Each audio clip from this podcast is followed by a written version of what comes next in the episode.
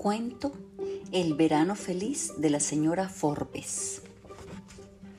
Por la tarde, de regreso a casa, encontramos una enorme serpiente de mar clavada por el cuello en el marco de la puerta. Y era negra y fosforescente y parecía un maleficio de gitanos con los ojos todavía vivos y los dientes de serrucho en las mandíbulas despernancadas. Ya andaba entonces por los nueve años y sentí un terror tan intenso ante aquella aparición del delirio que se me cerró la voz, pero mi hermano, que era dos años menor que yo, soltó los tanques de oxígeno, las máscaras y las aletas de nadar y salió huyendo con un grito de espanto.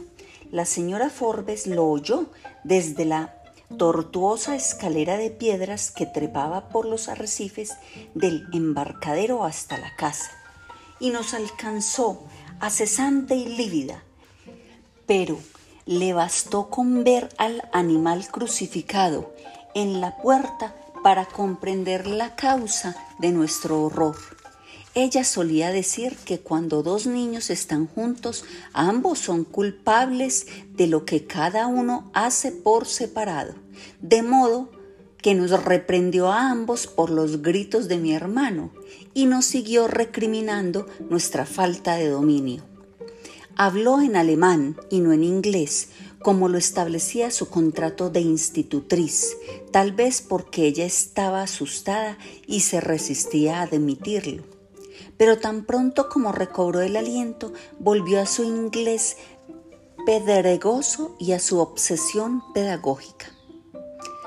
Es una murana helena, nos dijo, así llamada porque fue un animal sagrado para los griegos antiguos.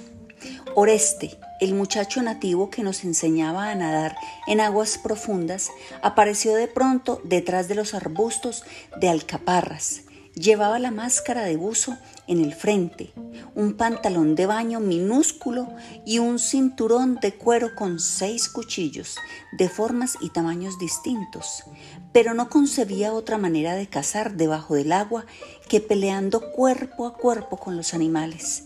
Tenía unos 20 años, pasaba más tiempo en los fondos marinos que en la tierra firme, y él mismo parecía un animal del mar, con el cuerpo siempre embadurnado de grasa de motor.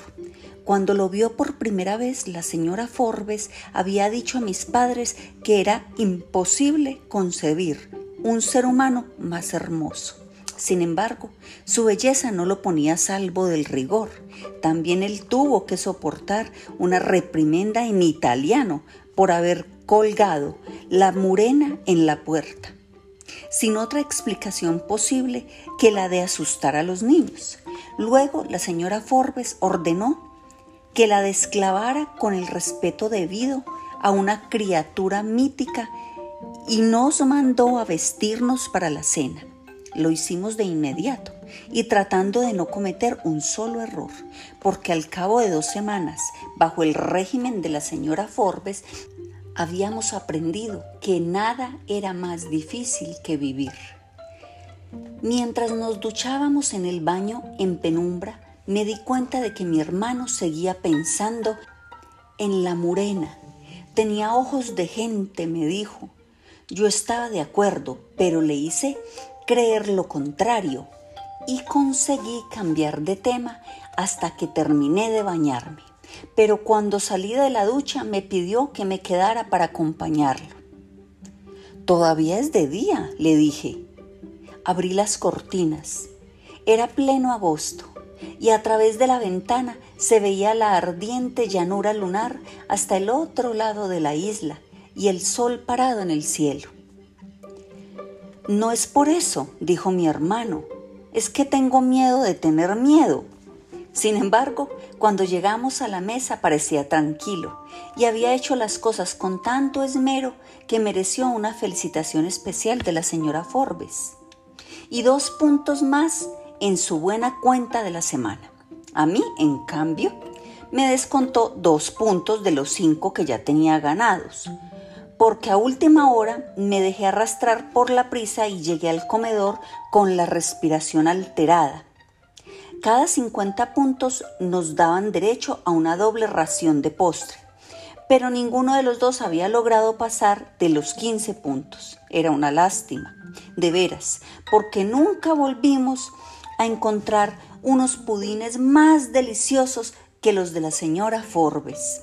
Antes de empezar la cena, rezábamos de pie frente a los platos vacíos. La señora Forbes no era católica, pero su contrario estipulaba que nos hiciera rezar seis veces al día y había aprendido nuestras oraciones para cumplirlo. Luego nos sentábamos los tres, reprimiendo la respiración mientras ella comprobaba hasta el detalle más ínfimo de nuestra conducta y solo cuando todo parecía perfecto hacía sonar la campanita. Entonces entraba Fulvia Flamínea, la cocinera, con la eterna sopa de fideos de aquel verano aborrecible. Al principio, cuando estábamos solos con nuestros padres, la comida era una fiesta. Fulvia nos servía cacareando en torno a la mesa, con una vocación de desorden que alegraba la vida, y al final se sentaba con nosotros y terminaba comiendo un poco de los platos de todos. Pero desde que la señora Forbes se hizo cargo de nuestro destino, nos servía en un silencio tan oscuro que podíamos oír el borboriteo de la sopa hirviendo en la marmita. Cenábamos con la espina dorsal apoyada en el espaldar de la silla, masticando diez veces con un carrillo y diez veces con el otro, sin apartar la vista de la férrea y lánguida mujer otoñal, que recitaba de memoria una lección de urbanidad. Era igual que la misa del domingo, pero sin el consuelo de la gente cantando. El día en que encontramos la murena colgada en la puerta, la señora Forbes nos habló de los deberes para con la patria. Fulvia, casi flotando en el aire, enrareció por la voz.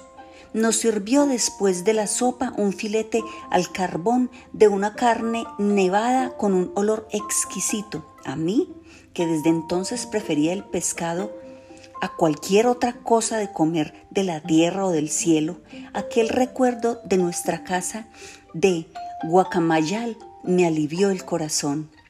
Pero mi hermano rechazó el plato sin probarlo. No me gusta, dijo. La señora Forbes interrumpió la lección. No puedes saberlo, le dijo, si ni siquiera lo has probado. Dirigió a la cocinera una mirada de alerta, pero ya era demasiado tarde. La murena es el pescado más fino del mundo, le dijo Fulvia Flamínea. Pruébalo y verás. La señora Forbes no se alteró. Nos contó con su método inclemente que la murena era un manjar de reyes en la antigüedad y que los guerreros se disputaban su piel porque infundía un coraje sobrenatural. Luego nos repitió, como tantas veces en tan poco tiempo, que el buen gusto no es una facultad congénita, pero que tampoco se enseña a ninguna edad, sino que se impone desde la infancia. De manera que no había ninguna razón válida para no comer.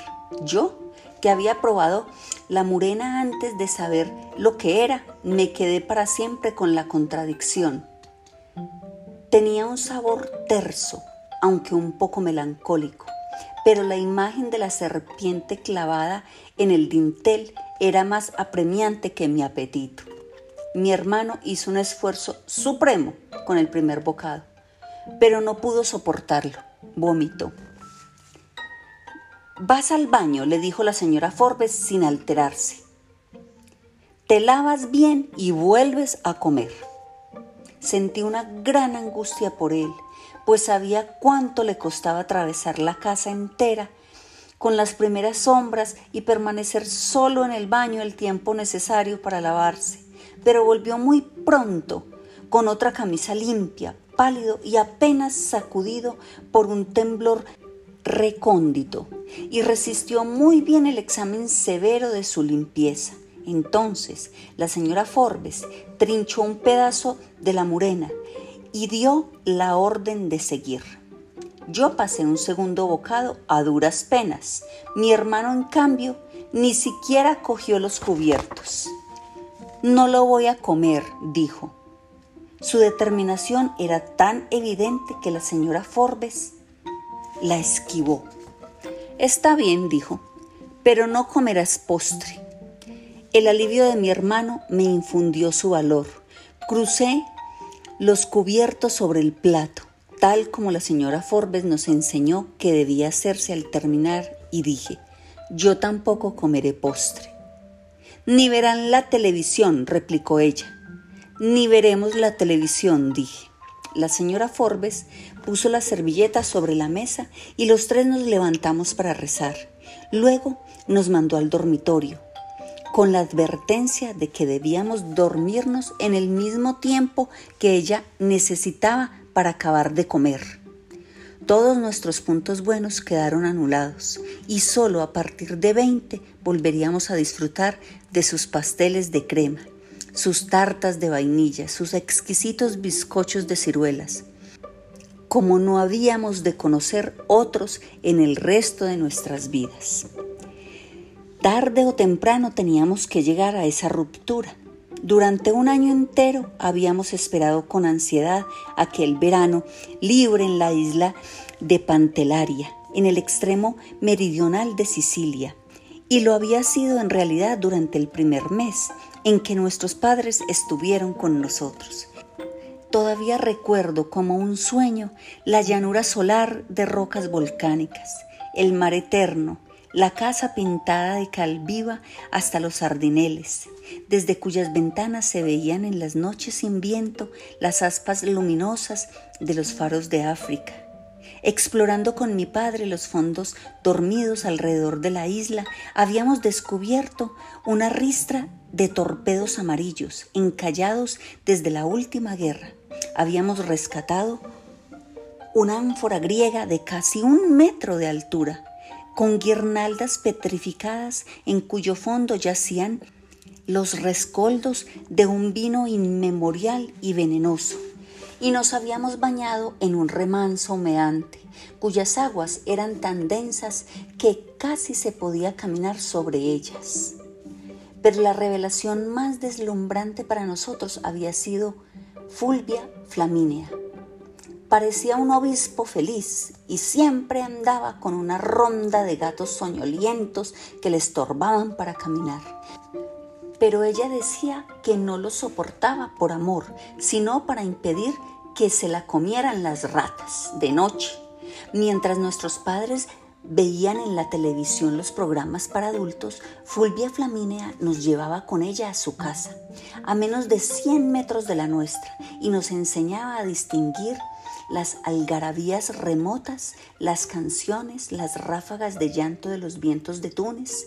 Su marido era un hombre demasiado joven para ella, que trabajaba durante el verano en los hoteles de turismo, al otro extremo de la isla y solo volvía a casa para dormir. Oreste vivía con sus padres un poco más lejos y aparecía siempre por la noche con ristras de pescados y canastas de langostas acabadas de pescar y los colgaba en la cocina para que el marido de Fulvia las vendiera al día siguiente en los hoteles. Después se ponía otra vez la linterna de buzo en la frente y nos llevaba a cazar las ratas de monte, grandes como conejos, que acechaban los residuos de las cocinas.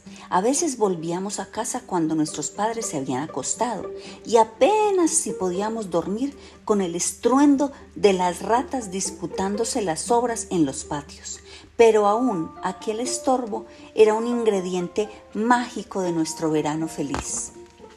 La decisión de contratar una institutriz alemana solo podía ocurrírsele a mi padre, que era escritor del Caribe, con más ínfulas que talento. Deslumbrado por las cenizas de las glorias de Europa, siempre pareció demasiado ansioso por hacerse perdonar su origen, tanto en los libros como en la vida real, y se había impuesto la fantasía de que no quedara en sus hijos ningún vestigio de su propio pasado. Mi madre siguió siendo siempre tan humilde como lo había sido de maestra errante en la Alta Guajira y nunca se imaginó que su marido pudiera concebir la idea de que no fuera providencial. De modo que ninguno de los dos debió preguntarse con el corazón cómo iba a ser nuestra vida con una sargenta de Dortmund, empeñada en inculcarnos a la fuerza los hábitos más rancios de la sociedad europea mientras ellos participaban con 40 escritores de moda en un crucero cultural de cinco semanas por las islas del mar Egeo.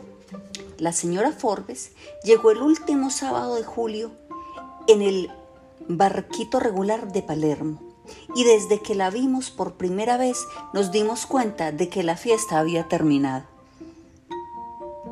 Llegó con unas botas de miliciano y un vestido de solapas cruzadas en aquel calor meridional y con el pelo cortado como el de un hombre bajo el sombrero de fieltro. Olía a orines de mico. Así huelen todos los europeos, sobre todo en verano, nos dijo mi padre. Es el olor de la civilización. Pero a despecho de su atuendo marcial, la señora Forbes era una criatura escuálida que tal vez nos habría suscitado una cierta compasión si hubiéramos sido mayores o si ella hubiera tenido algún vestigio de ternura. El mundo se volvió distinto. Las seis horas de mar, que desde el principio del verano habían sido un continuo ejercicio de imaginación, se convirtieron en una sola hora igual, muchas veces repetida. Cuando estábamos con nuestros padres, disponíamos de todo el tiempo para nadar con Oreste, asombrados del arte y la audacia con que se enfrentaba a los pulpos en su propio ámbito turbio de tinta y de sangre, sin más armas que sus cuchillos de pelea. Después siguió llegando a las once en el botecito de motor fuera de borda, como lo hacía siempre pero la señora Forbes no le permitía quedarse con nosotros ni un minuto más del indispensable para la clase de natación submarina. Nos prohibió volver de noche a la casa de Fulvia, porque lo consideraba como una familiaridad excesiva con la servidumbre, y tuvimos que dedicar a la lectura analítica de Shakespeare el tiempo que antes disfrutábamos cazando ratas. Acostumbrados a robar mangos en los patios y a matar perros a ladrillazos en las calles ardientes de Guacamayal, para nosotros era imposible concebir un tormento más cruel que aquella vida de príncipes. Sin embargo, muy pronto nos dimos cuenta de que la señora Forbes no era tan estricta consigo misma como lo era con nosotros, y esa fue la primera grieta de autoridad. Al principio se quedaba en la playa bajo el parasol de colores, vestida de guerra, leyendo baladas de Schiller mientras Oreste nos enseñaba a bucear y luego nos daba clases teóricas de un buen comportamiento en sociedad, horas tras horas, hasta la pausa del almuerzo. Un día pidió a Oreste que la llevara en el botecito de motor a las tiendas de turistas de los hoteles y regresó con un vestido de baño enterizo, negro y tornasolado, como un pellejo de foca, pero nunca se metió en el agua. Se asoleaba en la playa mientras nosotros nadábamos y se secaba el sudor con la toalla, sin pasar por la regadera, de modo que a los tres días parecía una langosta en carne viva y el olor de su civilización se había vuelto irrespirable. Sus noches eran de desahogo. Desde el principio de su mandato sentíamos que alguien caminaba por la oscuridad de su casa, braceando en la oscuridad, y mi hermano llegó a inquietarse con la idea de que fueran los ahogados errantes de que tanto había hablado Fulvia Flaminia. Muy pronto descubrimos que era la señora Forbes, que se paseaba de noche viviendo la vida real de mujer solitaria que ella misma se hubiera reprobado durante el día. Una madrugada la sorprendimos en la cocina, con el camisón de dormir de colegiala, preparando unos postres espléndidos, con todo el cuerpo embadurnado de harina hasta la cara y tomándose un vaso de oporto, con un desorden mental que habría causado el escándalo de la señora Forbes. Ya para entonces sabíamos que después de acostarnos no se iba a su dormitorio, sino que bajaba a nadar a escondidas o se quedaba hasta muy tarde en la sala, viendo sin sonido en la televisión las películas prohibidas para menores, mientras comía tartas enteras y se bebía hasta una botella de vino especial que mi padre guardaba con tanto celo para las ocasiones memorables contra sus propias prédicas de austeridad y compostura, se atragantaba sin sosiego, con una especie de pasión desmandada. Después la oíamos hablando sola en su cuarto, la oíamos recitando en su alemán melodioso fragmentos completos de algún libro, la oíamos cantar, la oíamos sollozando en la cama hasta el amanecer y luego aparecía en el desayuno con los ojos hinchados de lágrimas, cada vez más lúgubre y autoritaria. Ni mi hermano ni yo volvimos a ser tan desdichados como entonces. Pero yo estaba dispuesto a soportarla hasta el final, pues sabía que de todos modos su razón había de prevalecer contra la nuestra. Mi hermano, en cambio, se le enfrentó con todo el ímpetu de su carácter. Y el verano feliz se nos volvió infernal. El episodio de la Morena fue el último límite. Aquella misma noche, mientras oíamos desde la cama el trajín incesante de la señora Forbes en la casa dormida, mi hermano soltó de golpe toda la carga del rencor que se le estaba pudriendo en el alma. La voy a matar, dijo. Me sorprendió, no tanto por su decisión, como por la casualidad de que yo estuviera pensando lo mismo desde la cena. No obstante, traté de disuadirlo. Te cortarán la cabeza, le dije. En Sicilia no hay guillotina, dijo él. Además, nadie va a saber quién fue. Pensaba en el ánfora rescatada de las aguas, donde estaba todavía el sedimento del vino mortal. Mi padre lo guardaba porque quería hacerlo someter a un análisis más profundo para averiguar la naturaleza de su veneno, pues no podía ser el resultado del simple transcurso del tiempo. Usarlo contra la señora Forbes era algo tan fácil que nadie iba a pensar que no fuera accidente o suicidio. De modo que al amanecer, cuando la sentimos caer extenuada por la fragorosa vigilia, echamos vino del ánfora en la botella de vino especial de mi padre. Según habíamos oído decir, aquellas dosis eran bastante para matar a un caballo. El desayuno lo tomábamos en la cocina a las nueve en punto, servido por la propia señora Forbes, con los panecillos de dulce que Fulvia Flamínea dejaba muy temprano sobre la hornilla. Dos días después de la sustitución del vino, mientras desayunábamos, mi hermano me hizo caer en la cuenta con una mirada de desencanto que la botella envenenada estaba intacta en el aparador. Eso fue un viernes y la botella siguió intacta durante el fin de semana. Pero la noche del martes, la señora Forbes se bebió la mitad mientras veía las películas libertinas de la televisión. Sin embargo, Llegó tan puntual como siempre el desayuno del miércoles. Tenía su cara habitual de mala noche y los ojos estaban tan ansiosos como siempre, detrás de los vidrios macizos, y se volvieron aún más ansiosos cuando encontró en la canasta de los panecillos una carta con sellos de Alemania. La leyó mientras tomaba el café. Como tantas veces nos había dicho que no se debía hacer, y en el curso de la lectura le pasaban por la cara las ráfagas de claridad que irradiaban las palabras escritas. Luego arrancó las estampillas del sobre y las puso en la canasta con los panecillos sobrantes para la colección del marido de Fulvia. A pesar de su mala experiencia inicial, aquel día nos acompañó en la exploración de los fondos marinos y estuvimos divagando por el mar de aguas delgadas hasta que se nos empezó a agotar el aire de los tanques y volvimos a casa sin tomar la lección de buenas costumbres. La señora Forbes no solo estuvo de un ánimo floral durante todo el día, sino que a la hora de la cena parecía más viva que nunca. Mi hermano, por su parte, no podía soportar el desaliento. Tan pronto como recibimos la orden de empezar, apartó el plato de sopa y fideos con un gesto provocador. Estoy hasta los cojones de esta agua de lombrices, dijo. Fue como si hubiera tirado en la mesa una granada de guerra. La señora Forbes se puso pálida. Sus labios se endurecieron hasta que empezó a disiparse el humo de la explosión y los vidrios de sus lentes se empañaron de lágrimas.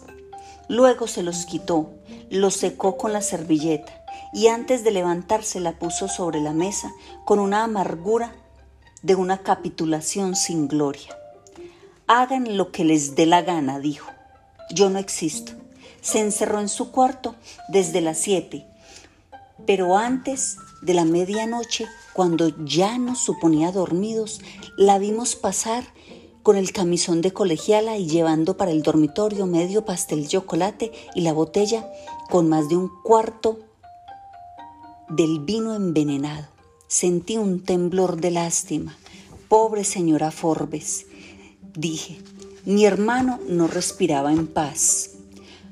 Pobres nosotros si no se muere esta noche, dijo. Aquella madrugada volvió a hablar sola por un largo rato declamó a Schiller a grandes voces, inspirada por una locura frenética, y culminó con un grito final que ocupó todo el ámbito de la casa. Luego suspiró muchas veces hasta el fondo del alma y sucumbió con un silbido triste y continuo, como el de una barca a la deriva. Cuando despertamos todavía agotados por la tensión de la vigilia, el sol se metía a cuchilladas por las persianas, pero la casa parecía sumergida en un estanque. Entonces caímos en la cuenta de que iban a ser las diez y no habíamos sido despertados por la rutina matinal de la señora Forbes. No oímos el desagüe del retrete a las ocho, ni el grifo del lavado, ni el ruido de las persianas, ni las herraduras de las botas y los tres golpes mortales en la puerta con la palma de su mano de negrero. Mi hermano puso la oreja contra el muro, retuvo el aliento para percibir la mínima señal de vida en el cuarto contiguo y al final exhaló un suspiro de liberación. Ya está, dijo lo único que se oye es el mar. Preparamos nuestro desayuno poco antes de las once y luego bajamos a la playa con dos cilindros para cada uno y otros dos de repuesto, antes de que Fulvia llegara con su ronda de gatos a hacer la limpieza de la casa. Oreste estaba ya en el embarcadero, destripando una dorada de seis libras que acababa de cazar.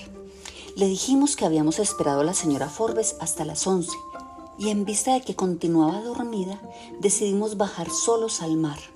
Le contamos además que la noche anterior había sufrido una crisis de llanto en la mesa y tal vez había dormido mal y prefirió quedarse en la cama. A Oreste no le interesó demasiado la explicación, tal como nosotros lo esperábamos, y nos acompañó a merodear poco más de una hora por los fondos marinos. Después nos indicó que subiéramos a almorzar y se fue en el botecito de motor a vender la dorada en los hoteles de turistas. Desde la escalera de piedra le dijimos adiós con la mano, haciéndole creer que nos disponíamos a subir a la casa, hasta que desapareció en la vuelta de los acantilados. Entonces nos pusimos los tanques de oxígeno y seguimos nadando sin permiso de nadie. El día estaba nublado y había un clamor de truenos oscuros en el horizonte, pero el mar era liso y diáfano y se bastaba de su propia luz. Nadábamos en la superficie hasta la línea del faro de Pantelaria. Doblamos luego unos 100 metros a la derecha y nos sumergimos donde calculamos que habíamos visto los torpedos de guerra en el principio del verano. Allí estaban, eran seis, pintados de amarillo solar y con sus números de serie intactos, y acostados en el fondo volcánico en un orden perfecto que no podía ser casual. Luego seguimos girando alrededor del faro, en busca de la ciudad sumergida de que tanto y con tanto asombro nos había hablado Fulvia Flaminia pero no pudimos encontrarla. Al cabo de dos horas, convencidos de que no había nuevos misterios por descubrir, salimos a la superficie con el último sorbo de oxígeno. Se había precipitado una tormenta de verano mientras nadábamos. El mar estaba revuelto y una muchedumbre de pájaros carniceros revoloteaba con chillidos feroces sobre el reguero de pescados moribundos en la playa. Pero la luz de la tarde parecía acabada de hacer y la vida era buena sin la señora Forbes. Sin embargo, cuando acabamos de subir a duras penas por la escalera de los acantilados, vimos mucha gente en la casa y dos automóviles de la policía frente a la puerta y entonces tuvimos conciencia por primera vez de lo que habíamos hecho. Mi hermano se puso trémulo y trató de regresar. Yo no entro, dijo. Yo, en cambio, tuve la inspiración confusa de que con solo ver el cadáver estaríamos a salvo de toda sospecha. Estate tranquilo, le dije, respira hondo y piensa solo una cosa. Nosotros no sabemos nada. Nadie nos puso atención. Dejamos los tanques, las máscaras y las aletas en el portal y entramos por la galería lateral, donde estaban dos hombres fumando sentados en el suelo junto a una camilla de campaña. Entonces nos dimos cuenta de que había una ambulancia en la puerta posterior y varios militares armados de rifles. En la sala las mujeres del vecindario rezaban en dialecto sentadas en las sillas que habían sido puestas contra la pared y sus hombres estaban amontonados en el patio hablando de cualquier cosa que no tenía nada que ver con la muerte. Apreté con más fuerza la mano de mi hermano, que estaba dura y helada, y entramos en la casa por la puerta posterior. Nuestro dormitorio estaba abierto y en el mismo estado en que lo dejamos por la mañana. En el de la señora Forbes, que era el siguiente, había un carabinero armado controlando la entrada, pero la puerta estaba abierta. Nos asomamos al interior con el corazón oprimido y apenas tuvimos tiempo de hacerlo cuando Fulvia Flamínea salió de la cocina como una ráfaga y cerró la puerta con un grito de espanto. Por el amor de Dios, no la vean. Ya era tarde. Nunca, el resto de nuestras vidas habíamos de olvidar lo que vimos en aquel instante fugaz. Dos hombres de civil estaban midiendo la distancia de la cama a la pared con una cinta métrica, mientras otro tomaba fotografías de los parques. La señora Forbes no estaba sobre la cama revuelta, estaba tirada de medio lado en el suelo, desnuda en un charco de sangre seca que había teñido por completo el piso de la habitación y tenía el cuerpo cribado a puñaladas. Eran 27 heridas de muerte y por la cantidad y la sevicia se notaba que habían sido asestadas con la furia de un amor sin sosiego y que la señora Forbes las había recibido con la misma pasión sin gritar siquiera, sin llorar, recitando a Schiller con su hermosa voz de soldado, consciente de que era el precio inexorable de su verano feliz. Fin.